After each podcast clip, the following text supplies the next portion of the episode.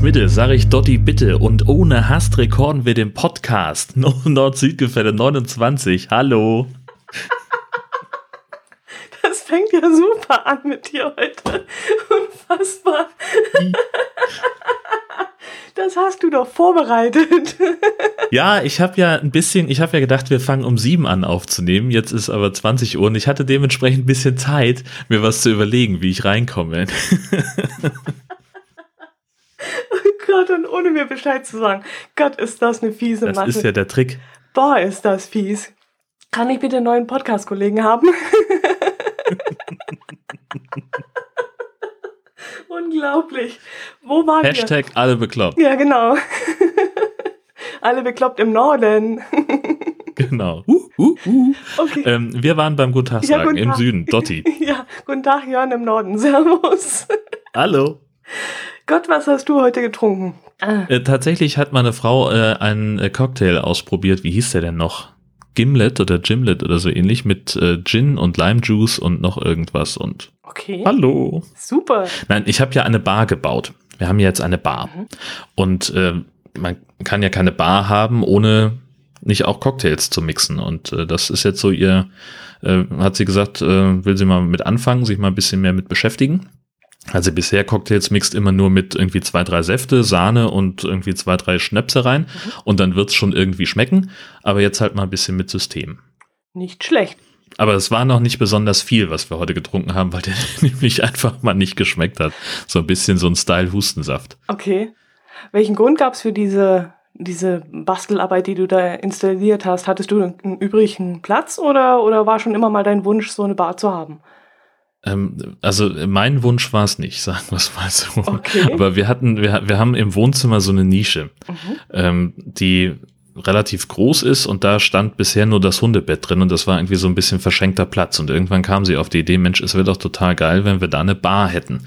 Okay. Und äh, das habe ich dann irgendwann einfach mal umgesetzt. Okay. Also, dass deine Frau nicht einfach sagt, ich möchte da noch einen Einbauschrank reinhaben oder irgend sowas, sondern eine Bar, das ist jetzt auch mal ganz interessant. Sie ist halt praktisch veranlagt. ja, ja, genau. Aber wie wir gehört haben, es hat sich ja schon gelohnt. So, bitte sehr. Sehr schön. Ja, ist er denn groß genug, um reichlich Gäste zu haben? Naja, also es ist halt, also die ist so 1,20 breit und, nee, 1,20 hoch und 90 breit. Ähm, also es reicht, um da ähm, ein paar Drinks zu mixen und wir haben natürlich auch zwei Barhocker davor stehen. Das ähm, ist ein bisschen kuschelig, aber Mhm. äh, kann man gut mal haben. Nicht schlecht, schön. Ja, mit dem Alkohol hast du ja ziemlich zugesprochen, wenn ich das jetzt richtig gesehen habe, was da so über Twitter in letzter Zeit ging. Ja, Was bist du geworden? Ehrenbiertrinker? Wie wird man denn dazu? richtig. Man, also das sind, war eine Idee von, von Freunden von mir. Ähm, also Bekannte von mir sind vor drei Jahren nach Bayreuth gezogen, weil er da einen Job hat. Und ähm, da ist halt in der Nähe, in der Gemeinde Aufsess, ist äh, die weltweit größte Brauereidichte. Deswegen hat sich da als, als so ein kleiner Tourismus-Marketing-Gag etabliert, so eine, ein, ein Bierwanderweg, ein Brauereiweg. Äh, Wir haben jetzt also, äh, da gibt's mehrere tatsächlich inzwischen, aber nur bei dem einen, den wir jetzt gewandert sind, da kriegt man dann am Ende auch eine Urkunde als fränkischer Ehrenbiertrinker. Das sind elf Kilometer, relativ entspanntes Wandern. Man kommt auf der Strecke an vier Brauereien vorbei und wenn man eben bei jeder abstempelt, dann kriegt man in der letzten am Ende dann seine Urkunde. Okay, gibt es da noch ein Rahmenprogramm in der Brauerei? Kannst du irgendwas besichtigen oder wird irgendwas erklärt oder so? Bier trinken reicht. Ich dachte, da wäre vielleicht ein bisschen Kultur dabei oder sowas. Ach, Quatsch, nein, da ist, da geht's nur um Bier. Okay. Nee, und also letztlich, äh, wie man Bier braut, äh, das ist ja gerade jetzt so, wo, wo dieser Kraftbier-Trend irgendwie hochkommt, das hört man ja an jeder Ecke. Also ich glaube, ich weiß es mittlerweile und ähm, die anderen interessierten sich, glaube ich, nicht so richtig dafür. Nee, also das, das Event ist tatsächlich so dieses, dieses gemeinsame Wandern und mal, mal Zeit haben und auch in einer Gegend wandern, wo es eben mal auch gar kein Handyempfang gibt. Also man muss sich noch nicht mal darauf, dazu verabreden, dass man die Handys in der Tasche lässt. Mhm. Ähm, und das war eine, eine richtig, war ein richtig guter Tag. Also wir haben so gegen Viertel nach zehn angefangen. Also kurz nachdem die erste Kneipe geöffnet hatte, waren wir auch schon da. Und sind dann wirklich auch sehr gemütlich gewandert und ähm, haben natürlich auch das ein oder andere Bier getrunken. Wir haben uns abholen lassen bei der vierten Kneipe abends gegen acht vom Taxi und da hatten wir, wenn ich mich jetzt nicht verzählt habe, hatte ich so ungefähr zehn halbe drin. Oh, also holla. über den Tag verteilt. Okay. Aber es gab dann auch immer zwischendrin was Deftiges zu essen, oder? Ja, also äh, natürlich, wir haben auch zwischendurch immer mal ein Glas Selter getrunken und äh, bei der ähm, einen Kneipe, die haben, also das ist halt wirklich so ein Braugasthof, die haben wirklich sehr, sehr deftiges Essen. Da gab's dann irgendwie einen Rinderbraten mit Spätzle und Soße und tralala und bei der nächsten haben wir noch Kuchen gegessen und äh, der ein oder andere wagte sich dann sogar noch zusätzlich an eine Currywurst mit Pommes. Also wir haben schon dafür gesorgt, dass wir da nicht, nicht ganz unvorbereitet reingehen in die Nummer. Mhm. Und wie ging es dir dann am nächsten Tag mit dem Kopf? Ich war überrascht, wie gut es mir ging. Also der Trick ist natürlich, Sorten reinzutrinken, klar. Äh, Ich habe mich also von sämtlichen Schnäpsen und dergleichen ferngehalten. Ähm, Als ich ins Bett gegangen bin, hatte ich so einen leichten Kopfschmerz und habe noch so gedacht, oha, das wird ja was morgen. Aber überhaupt nichts, keine Probleme gehabt. Ähm, Ich würde jetzt auch sagen, also dass ich keinen groß, größeren Ausfall hatte. Also ich kam mir auch relativ gut beieinander vor. Also ich hätte jetzt natürlich nicht um Himmels Willen nicht gesagt, ich könnte noch Auto fahren oder irgend sowas. Aber ich habe, äh, glaube ich, nicht besonders gelallt und konnte auch äh, sehr einfach noch geradeaus gehen. Mhm. Ja, und hast du dann geschmacklich Unterschiede irgendwas äh, festgestellt oder ging das dann irgendwann nicht mehr ab der fünften halben? Ähm, also es, es gibt durchaus äh, geschmackliche Unterschiede zwischen Bieren, weil das ja nun mal Brauereien sind, die wirklich ihre Biere selber machen. Ähm, und bei der einen ist es wohl so, dass man das auch äh, im Laden kaufen kann. Das heißt, die, die brauen einfach eine größere Menge und ich bilde mir ein, dass man das gemerkt hat ähm, vom Geschmack her. Und äh, also so geschmacklich fand ich tatsächlich das erste Bier am besten. Ähm, also waren halt alles dunkle Biere, ähm, die sehr ähnlich geschmeckt haben, aber ich würde, also so das, woran ich mich am ehesten erinnere, ist noch das erste. Morgens um 10. Mhm. Oh Gott. Okay. Dunkle Biere, aber die hatten nicht viel Umdrehung dann oder, oder hatten die schon Bums? Keine Ahnung. Weiß ich nicht. Okay. Das kommt ja im, im Krug und da steht ja nicht drauf, wie viel die haben. okay. Nicht schlecht, da hast du es dir ja gut gehen lassen. Und das war übers Wochenende. In der wie? Tat. Genau, also wir sind äh, am 1. Oktober runtergefahren, haben also wirklich den, den ersten als, als Reisetag dann genommen und sind irgendwie auch dann erst abends irgendwann spät angekommen und äh, haben dann den am 2. Oktober die Wanderung hinter uns gebracht und ja, der dritte war dann eben wieder die, die Rückreise, für mich dann halt direkt von Bayreuth aus äh, mit dem Zug nach Husum. Mhm. Ähm, hin bin ich mit einem Freund gefahren, der sowieso zufällig bei uns zu Besuch war und dann gesagt hat, da nehme ich dich gleich mit. Mhm. Aber der 2. Oktober, der war bei uns, glaube ich, verregnet, wenn ich mich richtig erinnere. Wie war das Wetter dann? Wir hatten Glück. Also ähm, es hat ein paar Schauer gegeben, aber immer dann, wenn wir sowieso gerade irgendwo drin saßen. Mhm. Also es gab kurze Schauer und, und auch nicht so stark. Äh, und wie gesagt, also bei der einen Brauerei haben wir aber auch vier Stunden oder so gesessen. Mhm. Ähm, da haben wir aber auch nur einmal kurz das gesehen, dass die Leute, die, die außerhalb vom Dach sitzen mussten, äh, dass die irgendwann mal aufgestanden sind und sind mal reingegangen. Aber ansonsten ging es eigentlich. Also es war zwar relativ frisch, aber die Sonne schien und es war eigentlich ein richtig gutes Wanderwetter, muss Mhm. man einfach sagen. Schön. Der goldene Herbst, naja. Also das war ja nur wirklich der Hammer, ne? Was wir jetzt, also gerade hier auch bei uns äh, im Norden, wir haben jetzt vor drei, vier Tagen wurde es dann langsam halt mal kälter. Aber wir haben auch, also letzte Woche haben wir durchaus noch äh, ohne Jacke draußen Echt? sein können. Das war toll. Nee, ja, bei, bei Hammer. uns gar nicht. Und auch das, das Oktoberwochenende, das erste, von dem du gerade gesprochen hast, da ging es bei uns eigentlich richtig los, schlecht zu werden. Und äh, habe ich nicht viel davon leider gehabt. Und es ist auch sehr, sehr kalt geworden. Es war eigentlich wirklich so von Sommer gleich auf fast Winter, muss ich sagen. Also wir haben hier einstellige Temperaturen und das ist wirklich richtig unangenehm zurzeit. Eigentlich Ja, das untypisch. geht bei uns auch langsam los. Also ich bin jetzt seit zwei Tagen ähm, so weit, dass ich dann auch wieder die Mütze anziehe. Mhm. Aber vorher, also letzte Woche, das ist so diese Übergangszeit. Also ich habe das im Prinzip jedes Jahr im Herbst, dass ich äh, so eine Woche habe, ähm, bei der ich ständig vergesse, eine Jacke mitzunehmen mhm. und mich dann ärgere, mhm. weil ich die irgendwo liegen lasse. Habe hab ich auch gehabt, dass ich, dass die irgendwie, dass mir dann aus dem Restaurant jemand hinterher kam, sie haben ihre Jacke vergessen ähm, und oder dass ich sie gar nicht erst mitnehme. Und andersrum habe ich dann aber im Frühjahr irgendwann so eine Woche, wo ich mich dann ständig frage, verdammt nochmal, wo habe ich die Jacke denn gelassen? Also ich habe dieses Mal, ich habe ja Frauen haben ja Übergangsjacken, kennt man ja.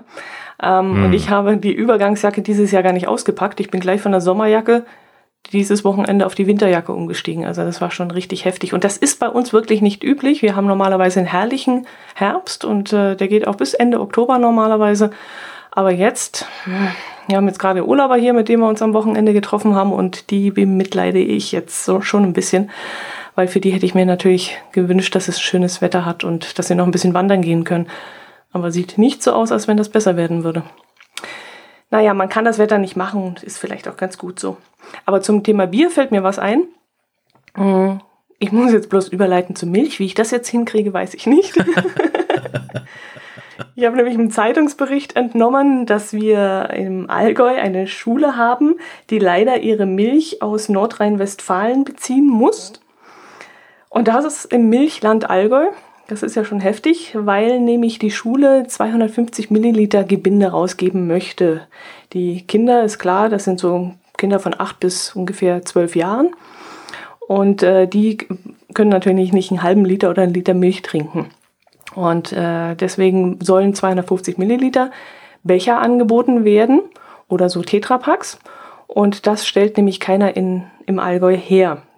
Im Allgäu wird zwar bei Salita, das ist eine Firma, 250 Milliliter Gebinde hergestellt, aber in der Glasflasche. Und das wollen sie eben in der Schule nicht verteilen, weil das eben äh, zu Bruch gehen kann und die Kinder sich verletzen können. Und das fand ich dann schon heftig, dass so ein Milch- und Bierland wie bei uns hier unten, also vor allem Milchland, dass wir es nicht fertigbringen, 250 Milliliter Tetrapacks herzustellen für die Kids. Ich überlege gerade, also ich weiß, dass es bei uns, als ich damals in der Grundschule war, da, als, da war die Schule noch schwarz-weiß, mhm. ähm, so lange ist das her, da hatten wir auch Schulmilch und äh, da, ich weiß natürlich jetzt nicht, wie, wie viel da drin war, aber das waren auch so kleine Tetrapacks, wie so, wie so diese Trinkpäckchen, wie hießen die denn immer, Zoomkist oder so genau. ähnlich. Genau. Und mit auch, da konnte man so den Strohhalm relativ komfortabel reinstecken, meine ich mich zu erinnern. Oder wir haben irgendwie ähm, an der Ecke ein bisschen was abgeschnitten, aber irgendwie sowas. Und das war, ja, keine Ahnung, wo das herkam, aber so wird ja auch ein relativ kleines Portionsding gewesen sein. Also ich kann mich überhaupt nicht mehr dran erinnern, dass wir Milch bekommen haben. Gar nicht. Nee, kann ich Doch, das nicht. Das weiß ich. Das war bei uns immer ein Riesenevent, äh, weil wir Kinder nämlich selber entscheiden durften, was wir haben wollten. Ähm, also normalerweise bei allem anderen wurden ja dann immer unsere Eltern gefragt. Ähm, und in diesem Fall durften wir selber sagen, ob, ob, wir, ob wir Milch haben wollen oder lieber Kakao. Mhm. So, dass die beiden Optionen gab's und ich glaube, zum Schluss gab's auch mal für, ein, für ein halbes Jahr irgendwie die Möglichkeit, auch Vanillemilch äh, dazu, mhm. also statt dem anderen zu, zu bestellen. Mhm. Das meine ich auch noch zu erinnern und dann mussten unsere Eltern halt nur dafür sorgen, dass wir dann rechtzeitig das Milchgeld dabei hatten. Mhm. Und dann kam immer morgens irgendwann so, ich glaube, zur zweiten Stunde kam dann immer eine Palette, so eine Europalette und dann ging der Hausmeister rum und hat dann die, die Schulmilchpackungen in der großen Pause in die Klassen gestellt, mhm. je nachdem, wie viele Kinder halt da waren. Und dann gab es in der dritten Stunde eben eine Milchpause. Mhm. Haben wir erstmal schön unsere Milch getrunken. Ja, in dem Zeitungsbericht steht jetzt auch, dass äh, normalerweise so Bananenmilch und Schokomilch und äh, Vanille, wie du gerade gesagt hast, und Erdbeer, glaube ich, nicht das Problem darstellt, sondern dass sie halt äh, gerne möchten, dass die Kinder Naturmilch trinken, weil in der anderen Milch natürlich wahnsinnig viel Zucker drin ist. Und äh, diese Fruchtsorten, die gäbe es in 250 Milliliter Pack, aber eben Naturmilch nicht. Und da hoffen mhm. sie jetzt natürlich nach einer gesunde, gesünderen Lösung. Aber ich bin mal gespannt, was daraus wird. Ja, das ist dann natürlich wahrscheinlich, also äh, schätze ich jetzt einfach mal, so, ne, so ein bisschen weiter gedacht. Äh, da ist halt wahrscheinlich das Problem, dass jede Schule ähm, oder mutmaßlich jeder Kreis äh, selber bestellt und wenn jetzt irgendwie äh, mehrere Schulen oder, oder mehrere Kreise gesammelt sozusagen an eine Molkerei rantreten würden und würden sagen, pass mal auf, oder vielleicht auch das Schulamt mhm. äh, das, oder das Bildungsministerium ausschreiben würde, hier äh, so und so viel tausend Packungen äh, Schulmilch, die und die Größe und, und die und die Anforderungen.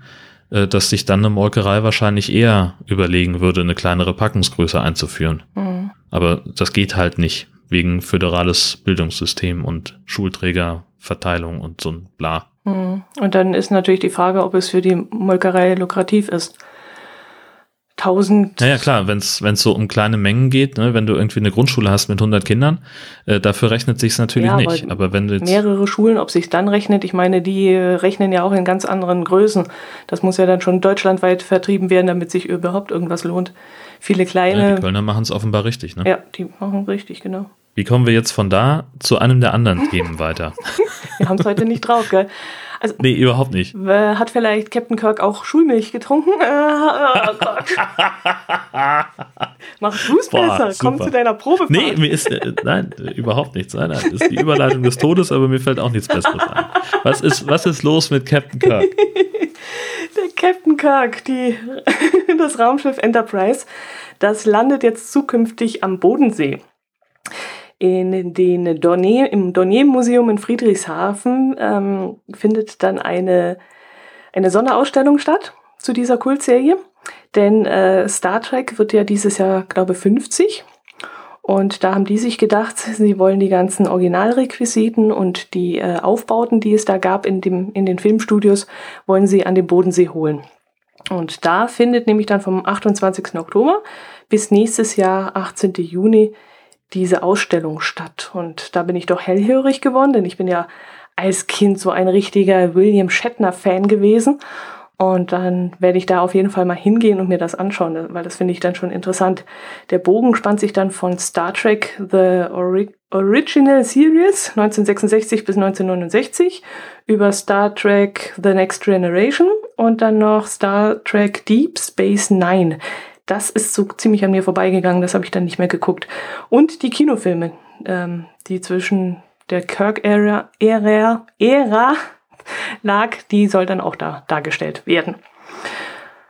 Finde ich spannend und werde ich mal angucken. Äh, Finde ich, finde ich total spannend. Ähm, also ich war ja zum Beispiel ein, ein Riesenfan, also äh, Next Generation habe ich verschlungen da Echt? als äh, ja, das fand ich Mach total geil. Gar nicht. Also das, das fand ich richtig toll. Mhm. Äh, und was ich noch besser fand tatsächlich war, war Deep Space Nine. Ähm, weil das halt sowas was ganz anderes war. Ich habe also Next hilf, Generation hilf immer mal, Hilf mir mal, ich habe kein Bild dazu. Was ist Deep Space Nine? Das ist diese Raumstation, die, wo sie immer nur auf der Station sind mit dem mit dem äh, äh schwarzhäutigen Glatzkopf-Captain. Ja, jetzt kommt das Bild. Okay. Und dem Wurmloch und so. Ah ja, okay. Okay. Ja, und also das fand ich, fand ich äh, viel, viel spannender, ähm, weil es halt eben nicht so ein vermeintlicher Aufguss von Captain Kirk war mit anderen, mit, mhm. mit heutigen Mitteln sozusagen, sondern es war halt was ganz was eigenes. Natürlich war das immer sehr begrenzt auf das Leben auf der Station. Es war mehr so eine Art Seifenoper stellenweise. Und dann fingen sie aber an äh, mit dem Wurmloch und den äh, Rassen, die dahinter noch waren. Und das waren ja dann auch so ganz hinterhältige, kriegslüsterne Vögel.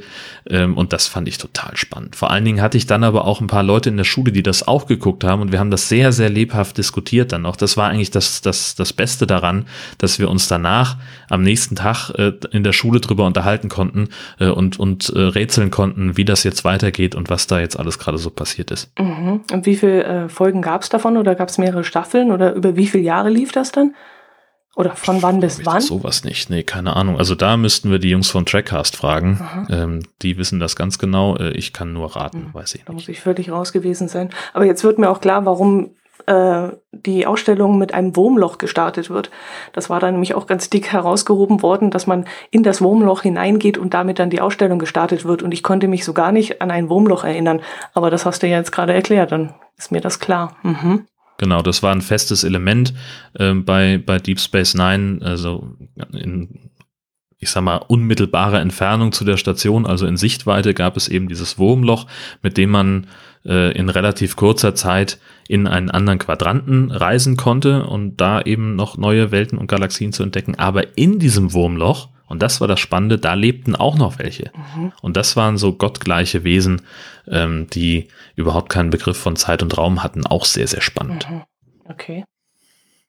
Hm, kannst du mich, glaube ich, nicht abholen. Also dann doch lieber äh, Captain Gut. Kirk und Spock und Scotty und war zwar auch schon nicht unbedingt meine Zeit, also da war ich dann auch noch zu klein für, aber ich habe es halt auch trotzdem mitbekommen durch meinen Bruder und äh, eben die ganzen Wiederholungen.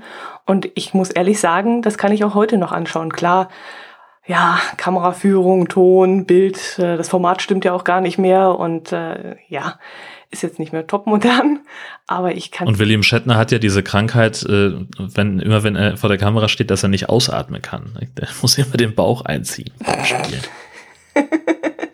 Das müssen aber Muss einige Männer. ja, ich darf da nichts sagen, das stimmt. Ja, war eine schöne Zeit, doch.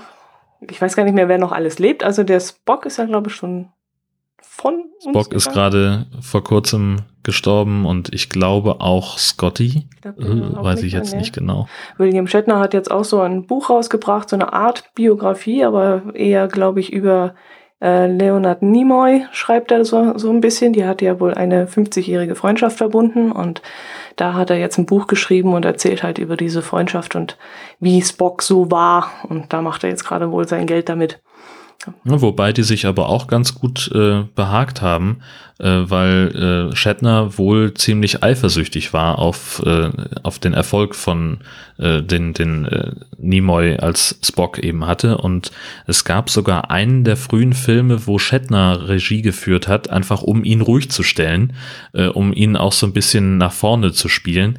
Ähm, und ich weiß gar nicht mehr, welcher es war, aber also irgendwie gab es da, der, die haben sich, also Shatner und, und äh, Nimoy, das waren nicht immer nur Freunde, sondern die waren auch, also gerade Shatner ist auch wohl jemand, der ein ziemlich großes Ego hat, das, das ziemlich doll gestreichelt werden wollte, damals mhm, zumindest. Mhm.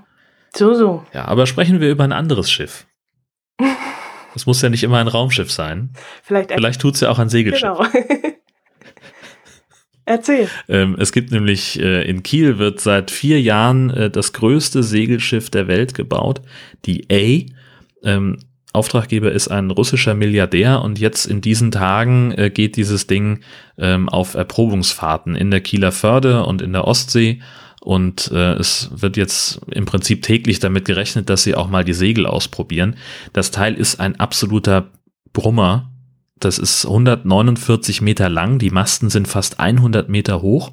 Nur mal so zum Vergleich, die Masthöhe der Gorch Fock, also dem, dem Segelschulschiff der Bundesmarine, die sind irgendwie bei, ich glaube, 45 Metern. Also es ist ein Riesenteil. Das hat irgendwie äh, Garagen für drei Beiboote, ein Mini-U-Boot, das soll einen Glasfußboden haben, so eine Aussichtslounge und im höchsten der Masten soll es angeblich einen Fahrstuhl geben, der in einer Aussichtskabine oben in der Spitze führt auf fast 100 Meter Höhe. Okay. Ja. Und die Segel werden, sollen voll automatisch gesetzt werden ähm, und haben eine Segelfläche, die ungefähr so groß ist wie ein Fußballfeld. Mhm. Gibt natürlich überhaupt keine Informationen darüber, ob das alles stimmt. Das sind alles nur Gerüchte. Ähm, und vor allen Dingen auch die Baukosten sind selbstverständlich geheim. So, offiziell weiß man noch nicht mal, dass der, dieser russische Milliardär der Auftraggeber ist, aber hm, ja, gut, wenn der äh, ab und zu mal mit seiner äh, jetzigen Motorjacht dann in Kiel anlegt und äh, bei der Werft dann mal vorbeischaut, dann kann man sich das schon ungefähr vorstellen, dass er das wohl sein wird. Mhm. Wieso kommt mir das jetzt bekannt vor? Ist das das, wo du uns gezeigt hast, als wir auf der Kieler Woche waren? Ja, genau. Ah, okay. Richtig. Und das ist halt, also im Augenblick, äh, das war jetzt so das, das letzte, wo, als die Probefahrten anfingen, äh, da haben dann äh, die ersten äh, Schifffans angefangen zu rätseln, wie dieses Ding denn aus der Ostsee rauskommen soll. Weil es nämlich so ist, die Masten sind zum Beispiel viel zu hoch für den Nordostseekanal. Die Brücken da sind alle maximal 42 Meter hoch. Das heißt, da kommt sie nicht durch. Man kann die auch nicht umlegen, weil die so unfassbar riesig sind.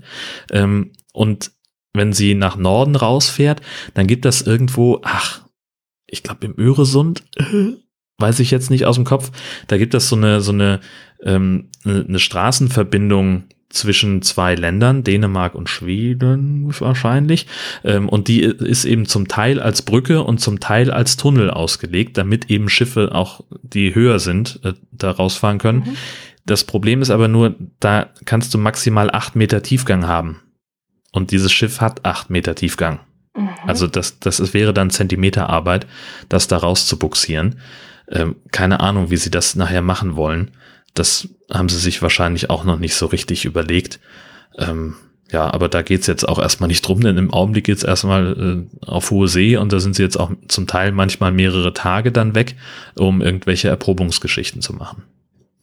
Hm, nicht schlecht. Ja, stimmt. Und zwischen Deutschland und Dänemark können sie auch nicht durch, weil die Brücke dort noch kleiner ist. Also die Richtig. stimmt. Die müssen ja da oben rum. Na, wer weiß. Vielleicht ist das auch viel dick aufgetragen. Ja, also, aber äh, also das Ding steht ja jetzt und Also man sieht irgendwo es. muss er Es- ja hin damit. Ja, ja, so. das schwimmt ja schon. Ach, das sieht man Ja, schon. ja, das, die sind ja schon auf Probefahrt damit in der Ostsee. Ach so, hast du es dann auch schon gesehen? Ja. Oh, cool. Also das ist äh, ein sehr, sehr imposantes Bild, wenn dieses äh, Schiff da sich, sich bewegt. Ähm, es ist halt so überhaupt nicht mein Design. Ich finde, es sieht furchtbar aus. Ähm, ich kann mir überhaupt nicht vorstellen, dass jemand davor steht und sagt, ah, schönes Schiff. Mhm. Ähm, es ist halt einfach nur wahnsinnig, wahnsinnig, wahnsinnig groß. Mhm. Ich habe jetzt im Kopf gerade den Blick hinüber äh, vom, von der Kieler Woche auf der anderen Seite des Ufers, wo du uns das gezeigt hattest, aber ich habe nicht mehr im Kopf, ob ich das jetzt imposant fand oder groß oder sonst was. Das war ja auch viel verkleidet, glaube ich. So viel hat man damals gar Genau. nicht gesehen. Deswegen fehlt mir da jetzt so ein bisschen die Fantasie für so ein Schiff. Muss man mal gucken. Ja, also Gibt ja bestimmt Das war damals, als ihr da wart, äh, war es noch fast komplett eingerüstet. Mhm. Da waren gerade die Masten drauf. Mhm. Ähm, aber es gibt diverse Bilder online und ich glaube sogar auch ein paar Videos, ähm, wo man diesen Größenvergleich dann auch mal sieht. Das ist schon echt imposant, Mhm. das Ding. Aber was macht so ein Milliardär damit? Fährt man da wirklich so rum oder ist das einfach nur ein Prestigeobjekt, um, seine, also um seinen Reichtum zu präsentieren? Ich habe keine Ahnung. Wahrscheinlich ähm, fährt man da tatsächlich dann mit rum. Ich glaube, also wenn du halt so viel Geld hast, dass dir mutmaßlich, ich glaube, es ist ungefähr eine halbe Milliarde Baukosten, die da im Raum stehen.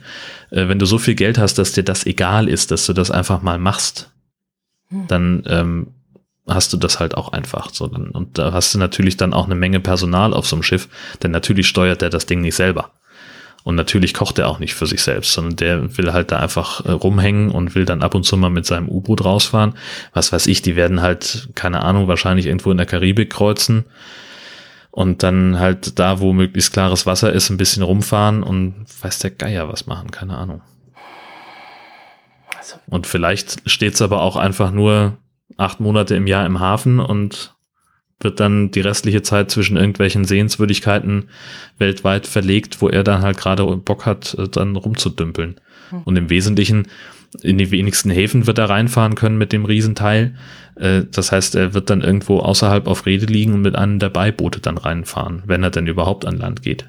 Wenn er nicht irgendwie, keine Ahnung, vielleicht, ich weiß ja auch nicht, wie der drauf ist. Vielleicht ist er auch paranoid genug, dass er dann einfach nur da ist. naja, ne, die Größe eines Kreuzfahrtschiffs wird es jetzt nicht haben. Also er könnte vielleicht an so einem Terminal anlegen. Die Frage ist bloß, ob er das, ja klar kann er das zahlen, aber die Frage ist, ob die den dann da ranlassen an so ein Kreuzfahrtterminal.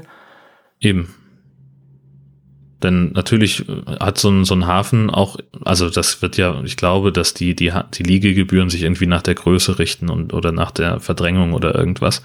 Ähm, das heißt, das wird, der wird da schon relativ günstig bei wegkommen, aber die Häfen haben natürlich eher ein Interesse daran, da äh, drei bis 5.000 Leute äh, im Hafen zu haben, die vielleicht dann irgendwie in der Stadt was konsumieren oder so, als da eben einen exzentrischen Milliardär. Tja, das ist die Frage, wie sie ihr Geld machen. Wenn der natürlich so ein paar Scheine auf den Tisch legt. Hm. Aber ehrlich gesagt, wenn ich so viel Geld hätte wie dieser Mann, da wüsste ich doch was Besseres damit anzufangen. Es, Das ist eben genau der Punkt. Ich glaube, dass du irgendwann, wenn du so viel Kohle hast, dass dir, dass, dass du dir alles leisten kannst, dass du irgendwann an dem Punkt bist, wo du sagst, entweder verschenke ich die, die, die ganze Kacke jetzt, so wie Bill Gates es macht, der einfach wahnsinnig viel in irgendwelche Wohltätigkeitsorganisationen pumpt. Ähm, natürlich spart er dadurch auch ein bisschen Steuern, aber ne, die Kohle muss halt raus. Ähm, oder du sitzt halt wirklich wie Dagobert Duck in deinem Geldspeicher ähm, und irgendwann gibt's halt nichts mehr, was dich noch irgendwie kohlemäßig erfüllt. Irgendwann hast du mal alles gemacht, sondern fängst halt, keine Ahnung, ne? die einen bauen sich dann eben Schiffe für ein Schweinegeld, die anderen gründen ein Weltraumunternehmen und, und wieder andere, ja, die verschenken ihren Kram halt einfach. Ja, aber das Geld zu investieren in guten, gute Sachen oder, oder eine Firma aufzubauen, Arbeitsplätze zu, gestalten. Also das, das macht doch viel mehr Spaß, wenn ich schon so viel Geld habe, als da so ein Schiff zu bauen und mit dem eigentlich, hm, naja, gut, darüber muss man sich, glaube ich, keine Gedanken machen. Wir zwei jedenfalls. Zum Glück nicht. Zum Glück. Ich bin ganz froh drum, dass ich mir da keine Gedanken drum machen muss. Also ich habe neulich gerade gedacht, ähm, ne, Euro-Jackpot steht jetzt irgendwie bei 90 Millionen. Mhm. Äh, was würdest du denn machen, wenn du auf einmal jetzt gibst deinen Lottoschein ab und die sagen herzlichen Glückwunsch, Sie sind der einzige Mensch auf der Welt, der diese Zahlenkombination richtig hat. Hier sind Ihre 90 Millionen. So, paff, dann stehst du da und dann? Dann würde ich mich erstmal ganz ruhig verhalten und das Ganze entgegennehmen und mal schauen, wie man es am besten anlegt und erstmal die ganzen Steuern zahlen oder was immer ich da auch tun muss. Der Gewinn selber ist steuerfrei, die Zinsen, Zinsen die musst du versteuern. Okay. Und wenn du dann anfängst, es anzulegen, dann zahlst du darauf halt Zinsen. Mhm. Ähm, und mir hat mal jemand erzählt, wenn du ähm, dir etwas kaufst, wo, woraus, also wenn du einen Wert schaffst, beispielsweise einen Hauskauf oder weil du dir eine riesen Yacht bauen mhm. lässt, äh, dann ist das was anderes, als wenn du es einfach nur raushaust. Also wenn du jetzt irgendwie Reisen machst, Kreuzfahrten machst und lässt dich irgendwie von Elon Musk in die Umlaufbahn schießen und fliegst zwei Tage um die Erde, bevor du dann wieder äh, auf irgendeiner Plattform landest, äh, das ist, dann ist es egal, dann ist das Geld halt weg. Aber äh, alles, was du dann besitzt sozusagen, was, was wiederum Wert abwirft, wie zum Beispiel Zinsen äh, oder Vermietungseinnahmen, das musst du dann ganz normal versteuern. Mhm. Ja gut, ich würde es erstmal in ein neues Haus äh, anlegen, in ein sehr schönes, vielleicht in zwei, drei Häuser an verschiedenen Stellen der Welt, wo es mir gut gefällt. Ja, ich bin vielleicht noch zu kleingeistig. Mir wäre dann auch ganz recht, ein Wohnmobil zu haben oder zwei, drei schicke Autos und und dann würde ich gucken, dass ich Gutes tue. Dann würde ich äh, Vereine unterstützen. Ich würde ja einfach ärmere Leute unterstützen, schauen, dass die Tafel was kriegt, dass die Tierschutz was kriegt, dass, ja Gott, 90 Millionen. Jörn, was kann man mit 90 Millionen alles anfangen? Das ist ja. Das ist halt das Ding. Also du müsstest nie wieder arbeiten und äh, der Rest deiner Familie wahrscheinlich auch nicht. Nee. Du hast dann plötzlich ganz viele Freunde, die wollen dann ja auch alle. Ja, das stimmt, richtig, genau. Du könntest dann einen Millionärs-Podcast aufsetzen und du hättest in wenigen Minuten eine unfassbar hohe Followerzahl äh, und jeder hätte eine Idee, was er mit der Kohle machen könnte. Also 90 Millionen ist aber auch eine Zahl, die ist wirklich utopisch, die kann ich nicht greifen. Ich habe öfters mal so gedacht, so 8 Millionen oder so, das würde mir jetzt in meinem Alter schon reichen, um schon mal mit der Arbeit aufzuhören da würde ich, wie gesagt, auch gucken, dass ich das Geld erstmal in sichere Tücher kriege und äh, gut anlege. Und dann würde ich zu meinem Chef gehen und mich bedanken und sagen, dass das jetzt für mich war, das Arbeitsleben. Ähm, Echt, du würdest dich bedanken, du würdest nicht rausrennen und schreien, bis nie, ihr Idioten. Nein, so gute Erziehung habe ich, dass ich das dann nicht mache. nee, nee, das würde ich dann nicht machen. Da würde ich dann so wie so eine, keine Ahnung, so eine Königin so leicht winken und dann genau. Immer so winken. Ja, ja genau so. Die Harpe Kerkeling-Geste, genau. Nee, nee, nee. Aber 90 Millionen, das ist nicht greifbar. Das ist unglaublich, das ist utopisch. Was würdest du denn machen? Ich habe keine Ahnung. Also ich habe, ähm, ich würde eine Menge Leute in meinem Umfeld, glaube ich, finanziell absichern. Ähm, und ich würde vor allem auch mal locker zwei Millionen einfach raushauen und sie einfach verpulvern für irgendwelchen sinnlosen Quatsch. Ich würde wahrscheinlich ganz viel reisen und würde allerlei verrücktes Zeug machen und keine Ahnung und hätte dann wahrscheinlich relativ schnell unfassbar viel Langeweile und würde dann hoffentlich mich auf die kleinen Dinge besinnen. Das ist zumindest, also ich habe mal irgendwo in so einem Bahnmagazin gelesen, dass Bill Gates, der als einer der reichsten Menschen der Welt gilt, ähm, manchmal ganz bescheiden einfach in einem erste Klasse Abteil in der Deutschen Bahn sitzt und äh, die, die Moselstrecke zwischen Trier und Koblenz abfährt mhm. und sich daran erfreut, wie schön diese Strecke ist. Mhm. Ähm, und wenn du es schaffst, mit der Kohle im Nacken so bodenständig zu sein und, und sowas noch genießen zu können, ich glaube, dann hast du eine Menge erreicht und äh, ja, ich, das wäre so mein Ziel, glaube ich. Und ich glaube, ich würde eben auch gucken, dass ich, dass ich irgendwelche guten Sachen unterstütze irgendwas Wohltätiges machen, eine Stiftung gründen für, keine Ahnung, irgendwelche benachteiligten Menschen hm. fördern mhm. oder weiß der Geier was. Ich glaube, so eine Aufgabe müsste man sich auch einfach stellen, äh, dass man irgendjemanden unterstützt und hilft, weil sonst hebst du ab, glaube ich. Wenn du ja, die Bodenhaftung verlierst, das geht ja. nicht. Genau, das, das ist mein Gedanke dabei. Ich, also ich glaube, wenn man so viel Kohle hat, dann muss man irgendeine Beschäftigung haben, die einen wirklich auch ausfüllt. Ja. Ähm, wenn man einfach nur den ganzen Tag nichts anderes tut, als seine Kohle auszugeben oder sie zu zählen oder sie, keine Ahnung, eben nicht zu zählen, äh, sondern einfach mit vollen Händen rauszuschmeißen, das führt, glaube ich, zu nichts. Und das macht, glaube ich, auch den Charakter schwach. Ja. Ja, ich habe mir auch oft gedacht, ähm, dass man dann, also ich würde zum Beispiel einfach mal Geld einstecken, Kreditkarte einstecken, zum Flughafen fahren, gucken, wo der nächste Flug hingeht, wo es mich hinzieht, wo es mir gefällt und dann einfach einsteigen und dann losfliegen, dort ankommen, Taxi nehmen, irgendwo ein tolles Hotel aussuchen und dort erstmal Urlaub machen. Und wenn mir langweilig... Das kaufen und dann irgendjemand raus. Nee, das nicht. und nach ein paar Wochen, keine Ahnung, gefällt mir das nicht mehr, dann wieder irgendwo einsteigen, wieder gucken, wo es hingeht. Aber so, das machst du doch nicht lange. Das machst du ein halbes nee, Jahr und dann nee. langweilt dich doch das. Dann brauchst du doch wieder eine Aufgabe. Eben. Also mir würde es so ja. gehen. Ich, also ich bin sehr sicher, dass mir das auch so gehen würde. Aber nichtsdestotrotz würde ich aber erstmal einen signifikanten Anteil, also was ich jetzt von, von meiner, äh, ich bin kein 90 Millionen Euro Besitzer, warte aus als signifikant bezeichne, äh, so ein, zwei Millionen, die würde ich halt einfach mal raushauen, mhm. einfach auf den Kopf hauen. Mhm. Und dann mal gucken, dass langsam Vernunft einkehrt und, und das Ganze ein bisschen ruhiger angehen lassen. Das ist zumindest so meine Vorstellung. Kann, äh, hat, man hat natürlich schlau reden, wenn man nicht in der Situation ist. Es ist wie mit allem.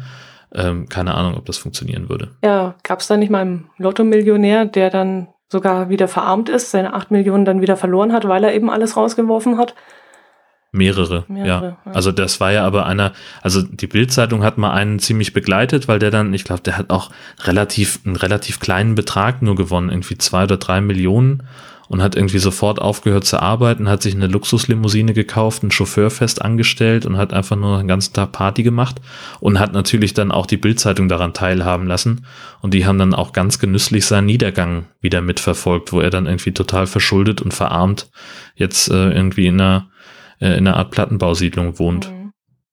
Wenn er dann wenigstens so klug gewesen wäre und hätte sich das alles bezahlen lassen von der Bildzeitung und von all den anderen Zeitungen, Fernsehen und was weiß ich, um davon zu leben, wie jetzt da die Geissens, die leben ja, glaube ich, auch ganz ja. gut damit, dann hätte ich einen Sinn dahinter verstanden. Aber so dämlich zu sein und alles rauszuschmeißen, hm, ja, ich glaube, dass der einfach so gedacht hat, ja, was, was bedeutet denn Geld? Also das ist ja so, wenn Geld wird dir sofort egal in dem Moment, wo du genug davon hast. Ähm, und der wird sich auch gedacht haben, ja, ach komm, Leute, mit eurem mickrigen Popel-Honorar, da könnt ihr mal schön zu Hause bleiben, ne? Geht davon mal essen. Ich habe ja genug Kohle was soll mir schon passieren?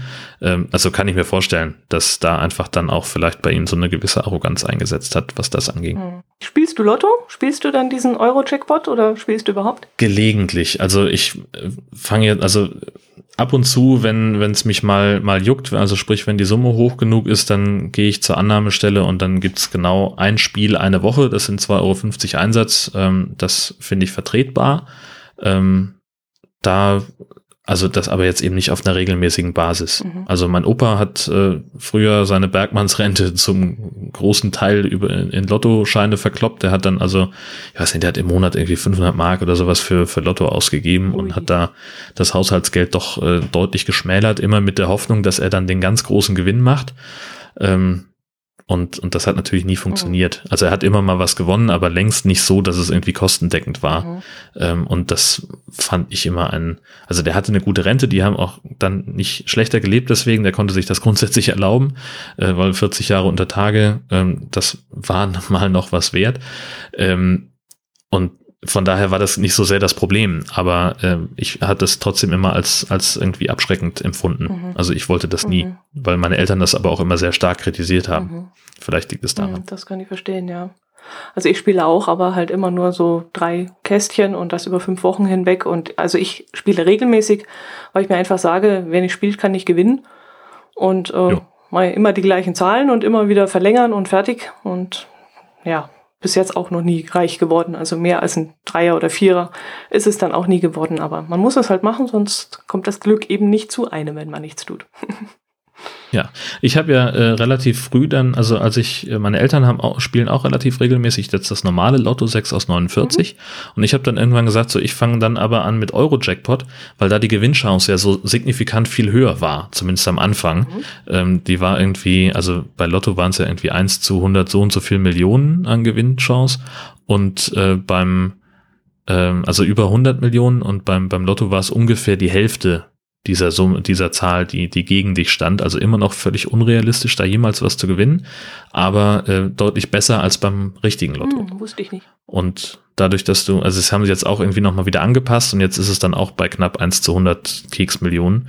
Ähm, aber äh, man hat halt immer mindestens 10 Millionen im Jackpot. Das finde ich dann auch immer ganz sympathisch, denn es ist ja, also ich stelle mir das als wahnsinnig frustrierend vor, wenn du jetzt, du hast das eine Mal im Leben von ja letztlich auch zig Menschen, die hast du, bist du der eine Mensch, der, der 6 aus 49 plus Superzahl und alles andere richtig hat und du gewinnst und dann hat vor dir gerade irgendwie jemand abgeräumt und im Jackpot sind irgendwie 200.000. Ist auch eine tolle Zahl und ne, nimmt man ja auch gerne mit. Aber ich glaube, ich wäre dann enttäuscht, weil ich dann denke, so verdammt nochmal, jetzt habe ich einmal gewonnen und dann sind es nur so wenig. Mhm. Und das kann dir halt bei Eurojackpot nicht passieren. Aber du kannst trotzdem die 10 Millionen musst du ja dann eventuell teilen, oder? Wenn es mehrere Gewinner sind? Naja, klar, das weiß, also das, könnte das, das es ja sein, dass es dann 30 äh, Gewinner sind und dann musst du mit denen die 10 Millionen teilen, ist ja auch nicht besser. Richtig, genau, das, das stimmt, aber also bisher gab es relativ häufig dann Einzelgewinner, merkwürdigerweise. Also mhm. das, das finde ich immer schon spannend, ähm, wie das immer zustande mhm. kommt. Ja, ich kann mich noch dran erinnern, dass vor ein paar Jahren ein äh, Jackpot geknackt wurde und da wirklich relativ viele Gewinner waren, weil die das war so eine Art U-Form. Die hatten so eine U-Form angeklickt auf, äh, angekreuzt auf dem äh, mhm. Zettel. Und das machen anscheinend viele. Einfach nur in irgendeiner Form von links oben nach rechts unten oder eben diese U-Form oder irgend sowas. Und dann waren es relativ viele Gewinner. Daran kann ich mich noch erinnern, dass sowas mal passiert ist. Und ein Arbeitskollege von mir, die hatten eine Tippgemeinschaft, die haben jede Woche gespielt. Und die haben dann mal bei so einer Sonderauslosung einen recht tollen, Mer äh, nee, Mercedes war es nicht, ich glaube einen BMW gewonnen ja, jetzt teil mal den BMW durch sechs Leute. Wird ein bisschen schwierig. Ja, super. Jetzt haben sie versucht, diesen tollen Gewinn zu verkaufen. Sind dann auch, ich glaube, der hat 65.000 Euro oder so gekostet, sind dann noch wesentlich mit dem Preis runtergegangen, damit sie ihn überhaupt loswerden können. Und dann haben sie das Geld aus, ausgeteilt, aufgeteilt aufeinander. Und das finde ich dann auch blöd, wenn du sowas ja. hast. Ja. Hast du noch Ärger? Das, also gerade mit der Tippgemeinschaft, wenn du dann noch irgendwie, äh, ja, das ist halt echt blöd, das stimmt. Ich glaube, jetzt ist auch der Zeitpunkt, dass man sagen, dass, dass wir jetzt mal sagen müssen, Glücksspiel kann süchtig machen. kann, kann süchtig machen, aber halt Informationen, auch reich. genau, und Informationen zum Thema Glücksspielsucht und wie man damit umgeht, gibt's unter bzga.de. Wir sind nicht rechtlich verpflichtet, das zu sagen, aber ich finde es gerade angebracht. Und wenn ihr gewinnt, ähm, ihr habt unsere E-Mail-Adresse, ihr wisst, wie ihr uns kontaktieren könnt. Knickknack, Zwinker, Zwinker. Bis dahin haben wir uns überlegt, was wir damit machen können. Wir haben auch einen, äh, ich möchte äh, sagen, wir haben auch einen kleinen Gewinn gemacht mit unseren Hörern. Das stimmt. Mit allen. Weil wir einfach, mit welchem möchtest ja. du jetzt anfangen? Na, insbesondere mit Silke und, und ähm, Marleen. Marleen. Genau. genau. Oh, das war echt toll. Also, ich habe es ja in meinem Podcast auch schon erwähnt. Äh, die liebe Silke hat ja auf unserem Hörertreffen vom Nord-Süd-Gefälle schon angekündigt, dass sie ein kleines Geschenk für uns vorbereitet oder bestellt hat, muss man ja fast sagen, das aber noch nicht rechtzeitig gekommen sei und äh, hat uns dann schon mal vorgewarnt. Und ich weiß nicht, relativ kurzfristig kam dann tatsächlich ein Päckchen bei uns an. Bei dir auch, Jörn? Mhm. Und ich habe es dann äh, ganz hibbelig aufgemacht und habe mich schon riesig darauf gefreut, weil ich doch gespannt war. Silke lässt sich da immer ganz tolle Sachen einfallen. Und tatsächlich, es war wirklich eine Überraschung. Es war nämlich ein kleiner Plüschi und zwar von der Marleen. Die häkelt gerne. Jetzt darf ich es nicht falsch sagen. Ich habe letztes Mal, glaube ich, stricken gesagt. Ja, genau. Sie häkelt ja, gerne. Ja, da muss man aufpassen. Sonst kriege ich es wieder zu hören. Genau. ja, und sie ähm, macht das auch ganz toll. Und sie hat mir jetzt zum Beispiel eine kleine Muschel, nämlich eine Mupfel, gehäkelt und dann noch ein kleines Kissen, wo vorne drauf auch das Wappen von Bayern ist und hinten drauf das Wappen von Schleswig-Holstein. Und das fand ich wirklich ganz, ganz toll. Und jetzt erzähl mal, was du bekommen hast, Jörn. Ich habe auch ein Kissen bekommen, genau so eins. Äh, und für den Hai-Alarm-Podcast einen unfassbar niedlichen Plüschi-Hai mit so einem Schlüsselring dran. Der sieht so großartig aus. Ich habe den, äh, also ich habe den, das dieses Paket aufgemacht. Meine Frau ist fast zerschmolzen, weil sie gesagt hat, oh, das ist ja niedlich und ganz, ganz süß. Ähm, und also da habe ich mich auch wahnsinnig gefreut über das Tier. Super. Das ist so ein ganz besonderes Geschenk, habe ich gesagt, weil das so ja, das kommt so aus dem Herzen raus und es ist äh, selbst gemacht und also ich war ganz begeistert. Ich war ganz hin und weg und sprachlos und hat auch bei mir einen Ehrenplatz gefunden. Bei mir liegt übrigens immer das bayerische Wappen vorne drauf. Ja, natürlich. Und bei mir liegt na selbstverständlich das schleswig-holsteinische Wappen oben, ist doch völlig klar. Und die Mupfel, die hängt hier bei mir im Büro. Ich habe genau den Blick drauf. Sehr schön, deswegen. Ja, der Hai sucht noch seinen Ehrenplatz. Also ich habe hier ähm, heute Morgen zufällig gesehen, dass in meinem Arbeitszimmer ähm, an dem an der Ecke, wo auch mein Schreibtisch steht, äh, ist in der Decke so ein Haken schon eingeschraubt. Also da werde ich jetzt noch irgendwie so eine Art Kette oder Seil brauchen, dass der Hai dann auf Augenhöhe schweben kann. Hängt der dann an der Wand oder in der Luft von, von der Decke runter? Der hängt dann an der Decke. An der, von der Decke runter. Ja, die Lösung wäre mir jetzt auch lieber gewesen, aber bei mir hängt der, die Mupfel an der Wand. Vielleicht kann ich doch noch mein Herz allerliebsten überreden, dass er mir von oben runter irgendwas gestaltet. dass das besser aussieht. Ja, da gibt es ja solche, solche Haken ja. mit so einem Gewinde, die kannst du ja in die Decke rein. Ja, das hatte ich mir eigentlich auch so vorgestellt, aber hm, na, da kriege ich schon noch was hin. Jedenfalls herzlichen Dank sowohl an Silke für die tolle Idee und natürlich auch an Marleen, dass sie sich da die Mühe so gemacht hat und da so was Schönes entworfen hat. Dankeschön. Sehr, sehr großartig. Vielen Dank. Ja, und dann haben wir aber noch ganz viele andere tolle Zuhörer, denn äh, dann fange ich mal mit meinem an, was ich zuliefern kann. Vom Landstuhler haben wir nämlich ein paar tolle Bilder bekommen zu speziellen Automaten. Wir haben ja jetzt immer wieder mal in unregelmäßigen Abständen ähm, euch aufgefordert, uns doch Bilder zu schicken, wenn ihr irgendwo einen kuriosen Automaten entdeckt.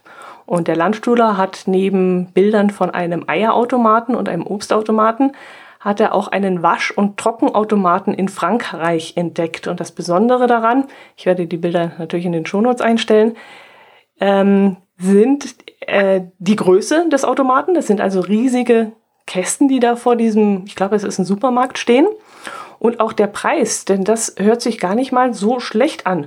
Äh, ich glaube, eine normale Waschfüllung von Mist, ich habe die Bilder jetzt gerade nicht da, aber ich glaube, das waren mal 8 Euro oder irgend sowas. Und der Trockner hat nur 4 Euro gekostet. Und als ich die Bilder so gesehen habe, dachte ich mir, hm, das kriegst du wahrscheinlich nicht mal in Deutschland für diesen Preis. Denn wenn ich denke, auf dem Campingplatz zahle ich auch mal locker 6 Euro für so eine kleine Waschmaschine.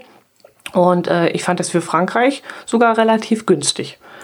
Fand ich jetzt nicht schlecht. Also ich habe ähm, bei dem einen Campingplatz, wo wir gewaschen haben, haben wir, glaube ich, 3 Euro dann bezahlt für die Waschladung. Das ist günstig. Da hätte ich das war sehr bezahlen, günstig, ja. ja. Ja, ja, Also wir haben aber auch äh, da in Oberstaufen, bei dem hätte es nur 50 Cent gekostet. Da hatten wir aber noch nicht genug dreckige Wäsche zusammen. Da waren wir noch nicht lange genug unterwegs. Okay. Nee, an der Ostsee waren, glaube ich, 6 Euro. Und wo habe ich dann ge ge gewaschen? Warte mal, im Harz habe ich dann gewaschen und da war es dann nicht so teuer. Da waren es, glaube ich, auch 2,50 oder 3. Also da war es auch günstiger. ja, kann man sich aber wahrscheinlich dann auch, also gut, für 2,50, 3 Euro, da geht's noch. Aber bei 6 Euro kannst du wahrscheinlich schon Ausschau halten nach einem Waschsalon in der Nähe. Ja. Kommst du wahrscheinlich günstiger weg. Mit. Ja. Ist mir bis jetzt noch nie vorgekommen, dass ich waschen muss, aber wir hatten ja innerhalb der drei Wochen Urlaub nur zwei Regentage und demnach sind bei uns natürlich die ganzen kurzen Hosen und die Wandershirts und die Wandersocken verschmutzt und dann musste ich dann doch irgendwann mal antreten. Und äh, da war eigentlich eher das Problem, dass ich das Ganze nicht zum Trocknen gebracht habe. Ich wollte es jetzt nicht in den Trockner tun, sondern wollte es eigentlich nur aufhängen, aber unsere Wäscheleine, die ist ja nur so lang wie unser Wohnwagen. Und da musste ich in zwei Schichten mal kurz trocknen. Deswegen haben wir uns jetzt äh, verschiedene Wäschetrocknungsutensilien äh, gekauft. Und zwar gibt es ähm, zum einen solche, solche Holzdinger, die man in die äh, Griffe hinten am Wohnwagen, zum, die man so zum Schieben hat. Da kann man die so einhängen mhm. und kann da die Wäscheleine drumherum spannen. Und dann haben wir noch so einen, wie so eine Art äh, Wäscheständer, so, so ein äh, Ding, das kann man ins Fenster einhängen, wenn uns ins Küchenfenster zum Beispiel. Ähm, und dass wir da mehr Platz haben, denn wir hatten das gleiche Problem, dass wir es nicht trocken bekommen haben. Wir haben das dann auf den Liegestühlen ausgebreitet und so ein Kram. Mhm. Und das war alles so ein bisschen, ich will nicht sagen suboptimal, aber geht natürlich mhm. besser, wenn man eine Leine hat. Ich habe irgendwo ein Bild gesehen. War das jetzt von dir oder von jemand anders? So ein richtiger Wäscheständer, den man halt aufbauen kann, äh, der aber leichter sein soll als der Haushaltswäscheständer, den man zu Hause rumstehen hat. Ähm, weil du hast ja immer ein bisschen Probleme mit dem Gewicht, wenn du mit dem Wohnwagen unterwegs, unterwegs bist. Und dieser Wäscheständer soll aus besonders leichtem Material gefertigt sein. Das sah allerdings alles so, äh, ja, sah aus, als wenn das nicht so viel aushält und vielleicht doch mal umkippt, wenn ein kleiner Windstoß kommt. Das wäre mir aber auch insgesamt zu sperrig. Also abhängig vom, unabhängig vom Gewicht würde ich halt so, so einen riesen Teil nicht mitschleppen wollen. Das ist doch total nervig. Ja, aber es kannst ja, du hast ja auch einen, äh, einen Tisch oder sowas dabei, einen Campingtisch. Du kannst es ja unter der Bett, unter ein Bett reinschieben oder habt ihr da keinen Stauraum? Von ja, außen? Ja, das ist relativ schmal. Also ja, das ne, und, äh, von außen sowieso nicht, weil unser Wohnwagen ja so alt ist, da hat man an Außenklappen noch nicht gedacht. Mm. Ähm, ja, der ist ja, also das ist, äh, ich glaube, dass der irgendwie aus den 90ern noch ist.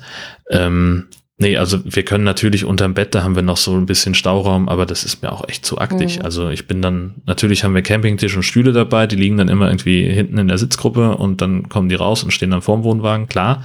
Das ist aber auch dann schon alles. Also viel sperriger möchte ich es dann eigentlich nicht haben, weil du, also auch wie wir Urlaub machen, dass wir halt nur wenige Tage an einem Ort sind, dann du bist ja ständig am Räumen mit dem Kram. Stimmt, ja. Also wenn du dann schlechtes Wetter hast, dann wird's ja auch nicht besser, dann muss das Zeug ja auch irgendwo hin. Mhm. Ne, also das ist ja immer so das Blödeste, was du haben kannst eigentlich, dass du am Abend, bevor du losfährst, gibt's noch mal einen Regenschauer. Mhm. So in der Nacht am besten. Mhm. Und dann hast du den Kram halt einfach mal nicht trocken und du kriegst es auch nicht mehr trocken, mhm. bevor du losfährst. Äh, und dann hast du halt den nassen Mist da im, im Wohnwagen liegen. Das ist auch nicht schön. Das ist nicht schön, ja. Wir haben ja vor ein paar Jahren richtig äh, Pech gehabt mit dem Wetter in, wo waren das? In Holland, genau. Da hatten wir dann sechs, sieben Tage hintereinander Regen. Und wir sind dann natürlich auch abends schnell unter die Dusche gesprungen, unter die heiße und haben uns aufgewärmt. Und dann hatten wir auch die Duschtücher, die nass waren und die Kleidung, die nass war und die Schuhe, die nass waren. Wir haben das Zeug nicht mehr trocken gekriegt. Also das war ja, unangenehm.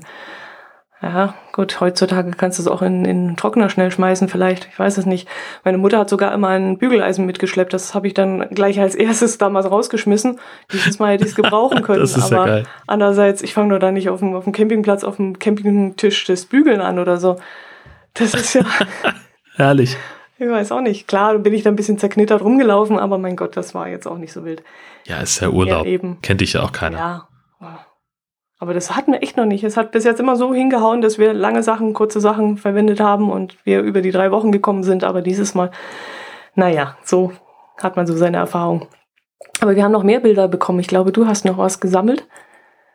Genau, über Twitter hat sich der Crossgolf-Rebell bei uns gemeldet, der Mario, der hat äh, noch eine Milchtankstelle gefunden. Da habe ich noch nachgefragt, wo das Ding steht. Ich weiß gar nicht, ob er geantwortet hat oder vielleicht habe ich es auch nur vergessen.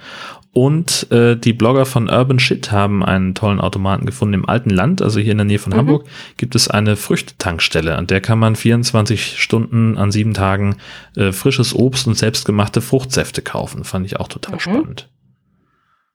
Wobei die sich jetzt nicht direkt an uns gewendet haben, haben gesagt, hey, guck mal, was wir Tolles haben, sondern ich habe das zufällig bei denen im Blog gefunden. Mhm. Ja, gibt immer wieder tolle Sachen. Die Honigtankstelle, die hatte ich ja, glaube ich, schon mal erwähnt, gell? Die kommt mir nämlich auch gerade so in den Sinn. Mhm. Ja, genau.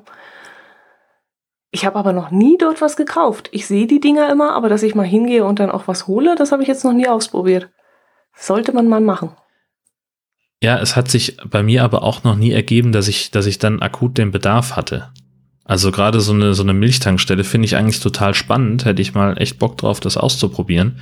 Aber ich bin dann halt ja auch unterwegs und, und habe dann auch keine Möglichkeit, das Zeug irgendwie zu kühlen oder sowas. Mhm. Und also die nächste Milchtankstelle ist von mir auch mal locker eine Dreiviertelstunde Fahrt weg. Mhm. Also die nächste, die ich kenne, wo ich weiß, dass, dass ich da was kriege. Ähm, und dann will ich das aber ja auch kalt halten. Und wenn ich da schon zufällig vorbeifahre, dann fahre ich ja nicht direkt dahin, nur um da bei der Milchtankstelle was zu holen, sondern ich bin dann auf dem Weg woanders hin. Und dann hilft es mir halt nicht, wenn ich die frische Milch dann dabei habe, die ja eben dann auch nicht so wahnsinnig haltbar ist, äh, wenn sie nicht äh, von der Molkerei bearbeitet wurde. Mhm. Ja, wir wollten am Wochenende mal grillen und hatten uns noch nicht drauf eingestellt. Und äh, da gibt's ja bei uns in der Nähe auch einen Metzger, der eben Grillsachen in einem Automaten äh, zur Verfügung stellt. Und da waren wir kurz mal davor, dorthin zu fahren und uns da was zu holen. Aber dann hat sich das zerschlagen und dann haben wir doch nicht gegrillt und dann war das nicht der Fall. Aber das finde ich jetzt ja. zum Beispiel richtig praktisch. Plötzlich ist schönes Wetter und man kommt ganz kurzfristig drauf, man möchte jetzt grillen. Dann ist so ein Automat, ein Automat natürlich was ganz Tolles. Ja, super geil. Also ist ja tausendmal besser, als wenn du irgendwie dann zu einer Tankstelle fährst und kaufst da irgendwelches Gepacktes minderwertige Zeug, genau. äh, was, was äh, wahnsinnig überteuert angeboten wird. Wenn du sowas in der Nähe hast, ist doch ein ja. Traum. Eier ist natürlich auch cool, weil Eier gehen schnell ja. mal aus Und wenn man sowas in der Nähe hat und dorthin fahren kann, ich habe jetzt immer nur meine Nachbarin belästigt und gefragt, ob, ob sie zufällig was hat. Aber stimmt, so ein Eierautomat in der Nähe wäre auch ein Fall, den man gebrauchen könnte. Ja. Schön, schön. Also gerne weiter ja. so, wenn euch irgendwas auffällt in diese Richtung und wenn es noch so exotisch ist, umso besser. Und äh, ja, dann schickt uns doch bitte ein Foto, sagt uns kurz, wo ihr das gefunden habt und dann würden wir uns sehr darüber freuen. Ja, haben wir noch irgendwas Tolles? Ja, was, also wir haben was Blödes und was Tolles. Blödes, dann mach mal was Blödes, dann können wir vielleicht hinterher die Stimmung wieder heben. Genau, also das kam jetzt äh, kurz bevor wir uns zum Aufzeichnen getroffen haben, kam die Meldung, dass äh, Tamahanken gestorben ist. Das ist der XXL Ostfriese, bekannt aus Funk und Fernsehen. Äh, dieser, dieser Koloss von einem Mann, der äh, Pferde einrenkt und, und Tiere mit äh, merkwürdigen Methoden, äh, also der nimmt sich ein Tier und zieht einfach mal kräftig dran, dann knackt es ganz furchtbar laut und auf einmal können die wieder laufen. Ähm, da ist er ziemlich viel im Fernsehen mit gewesen, im NDR-Fernsehen hauptsächlich, aber auch bei Kabel 1. Ähm, war viel in Talkshows und ist auch so äh, viel getourt, äh, hatte Kunden tatsächlich aus ganz Europa, die auf seinen Pferdehof nach Ostfriesland gekommen sind. Und der ist jetzt heute wohl, also wenn ich richtig informiert, wenn ich es richtig lese, ist er heute gestorben, völlig überraschend, an Herzversagen im Alter von 56 Jahren. Hm. Das ist keine schöne Nachricht, nein. Nee, wirklich nicht. Also ich habe das Bild dann von ihm auch gleich wieder im Kopf. Das ist für mich auch so ein bisschen so der, der Inbegriff der Norddeutschen mit dieser trockenen äh, Art, die ja. er so hatte und diese witzige Art, dieser trockene Humor. Da war er schon was Besonderes. Mhm, genau, also ich war, ich hab, kannte ihn natürlich nicht, sondern wirklich nur aus den Medien ähm, und fand jetzt auch, also es weiß ich nicht, also es gab auch Leute, die gesagt haben, was er macht, das ist auch furchtbarer Quatsch. Mhm. Ähm, aber er hat ja Erfolg damit und er hat ja Leuten damit geholfen, äh, was er gemacht hat. Er hat ja zum Teil sogar auch Menschen dann irgendwie nochmal eingerenkt ähm, und hat denen irgendwie äh, Schmerzlinderung verschafft. Ähm, und ja, wie du schon sagst, das ist halt der Typ so von seinem, von seiner Art her, wie er sich immer gegeben hat äh, im, im Fernsehen, so dieses fast schon stoische und, und äh, ganz ruhig und, und aber gleichzeitig auch so humorvoll. Ähm, das ist tatsächlich so das, wie ich auch Norddeutsche wahrnehme, mhm. ja. Er war ja auch ein sehr fröhlicher Mensch und die laute Lache, die war ja auch ein Markenzeichen von ihm. Also, ja. Ja, nicht schön. Aber so spielt es. Überhaupt Leben, nicht. Ja. Wir haben es wieder geschafft. Zum Ende der Sendung nochmal die Stimmung zu drücken. genau. ja? Super.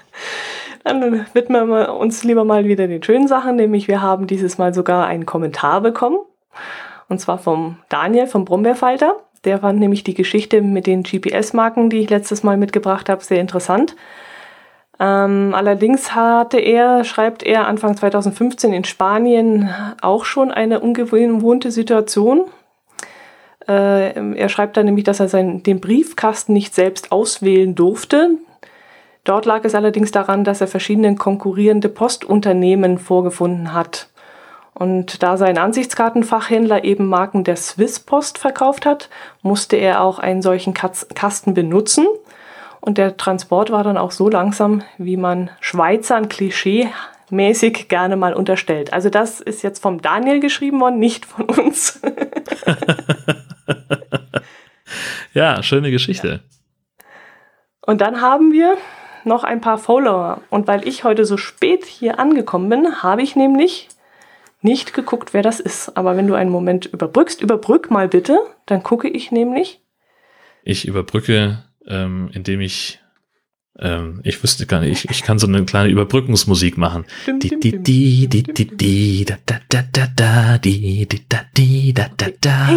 hey, wir sind über 100 Schon Follower. Fertig? Ja, ich habe gerade gesehen, wir sind über 100 Follower haben wir inzwischen schon. Hammer. Das ist ja unwahrscheinlich. Also ich glaube, Ludger hatten wir letzte Woche, letztes Mal schon. Becky hatten wir auch schon. Dann kommt aber äh, Adrian Digital, nennt der Gute sich. Dann kommt E-Government Podcast, DVV International, Radio Rando, äh, hat was mit Podcast und Hörspielen zu tun. Der Basti ist jetzt unter unseren Followern. Jetzt mache ich einen Riesensprung, springe über Isti hinweg, weil er nämlich nicht gerne genannt werden möchte. gehe dann gleich zur Jana, die möchte garantiert genannt werden, unsere Kicktipperin von meinem Podcast. Da unterhalten wir uns immer sehr gerne drüber. Magst du übrigens Fußball? Überhaupt nicht. Nicht?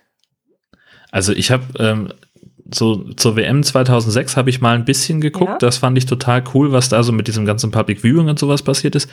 Ähm, aber nee, nee, überhaupt nicht. Okay, dann wärst du bei uns bei den Kicktipper nicht gut aufgehoben. Und dann noch die Jessica Baker, Redakteurin mit Untertitel. Genau, richtig. Das sind also unsere neuen Follower und wir geloben wie immer an dieser Stelle Besserung. Oh. Genau, wir werden mehr und bessere Qualitätstweets absetzen. Ich glaube, dieses Mal habe ich was äh, rausgeschickt. Ich weiß gar nicht, was du so geleistet hast. Mal gucken, ob. Na, ich war ja die meiste Zeit betrunken. du meinst, das entschuldigt das Ganze oder wie? Nein. Ja, was, also wenn das nicht, was denn sonst? Ja, okay. Vor allem, wenn es gutes Bier war, dann bist du entschuldigt. Genau. Ach ja, ich habe vom, vom äh, Königssee in, äh, genau, bei Berchtesgaden. Jetzt gut, dass wir wieder reingucken. Hm? Ähm, ich habe ja das eine, was ich getwittert habe, ähm, das haben wir überhaupt nicht besprochen, der Delfin in Kiel.